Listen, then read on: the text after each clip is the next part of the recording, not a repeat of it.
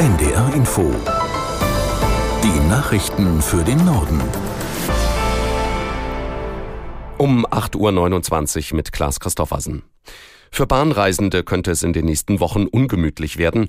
Heute beginnen in Berlin die Tarifverhandlungen der Bahn mit der Lokführergewerkschaft GDL, die schon vorab Warnstreiks angedroht hat.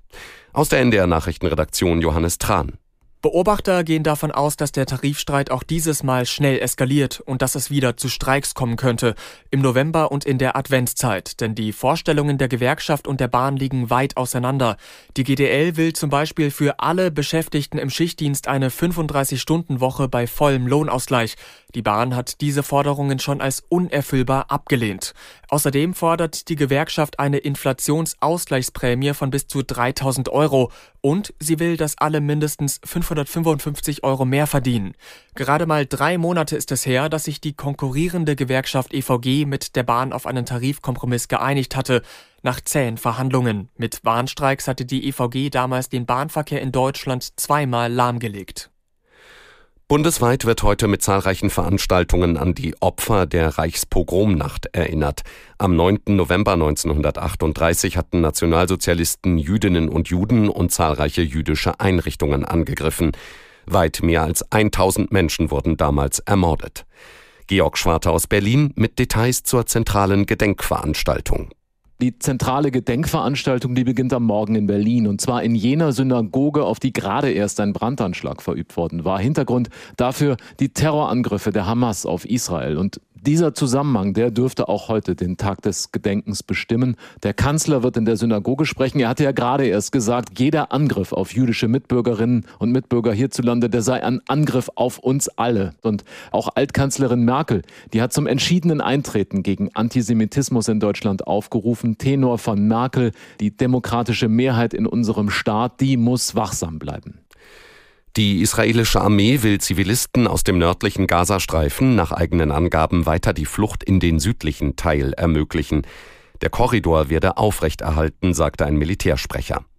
Gestern hatten den Angaben zufolge etwa 50.000 Menschen den Fluchtkorridor genutzt.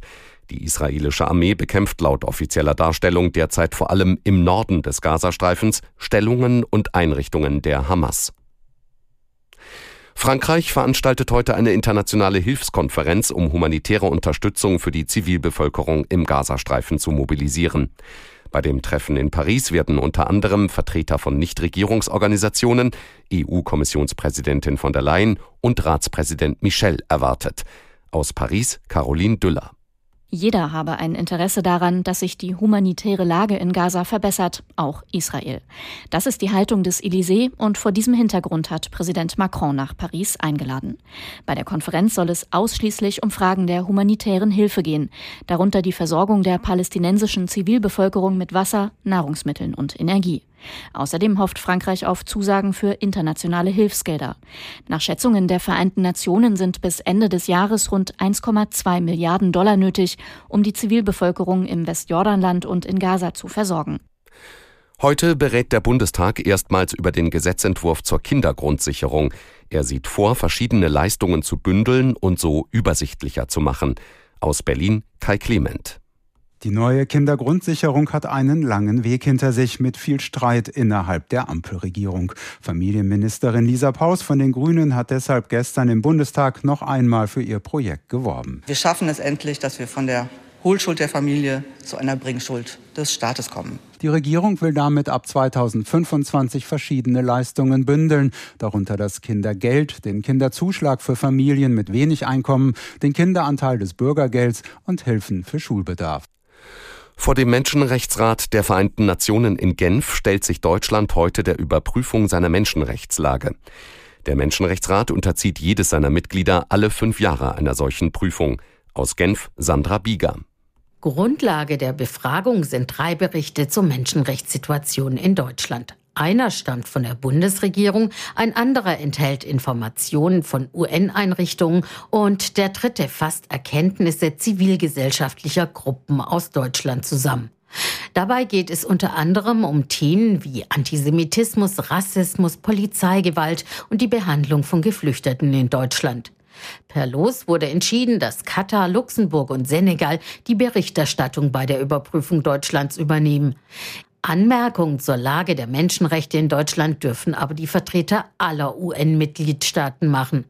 Im Anschluss an die Überprüfung erarbeitet der Rat schriftliche Empfehlungen, wie die Menschenrechtslage in Deutschland verbessert werden kann. Ein Gemälde des spanischen Künstlers Pablo Picasso ist in New York für umgerechnet rund 130 Millionen Euro versteigert worden. Laut dem Auktionshaus Sotheby's ist es der zweithöchste Preis, den ein Picasso-Werk je erzielt hat. Es handelt sich um das Gemälde Femme à la Montre, ein Porträt von Picassos Geliebter Marie-Thérèse Walter. Wer es gekauft hat, ist nicht bekannt. Das waren die Nachrichten.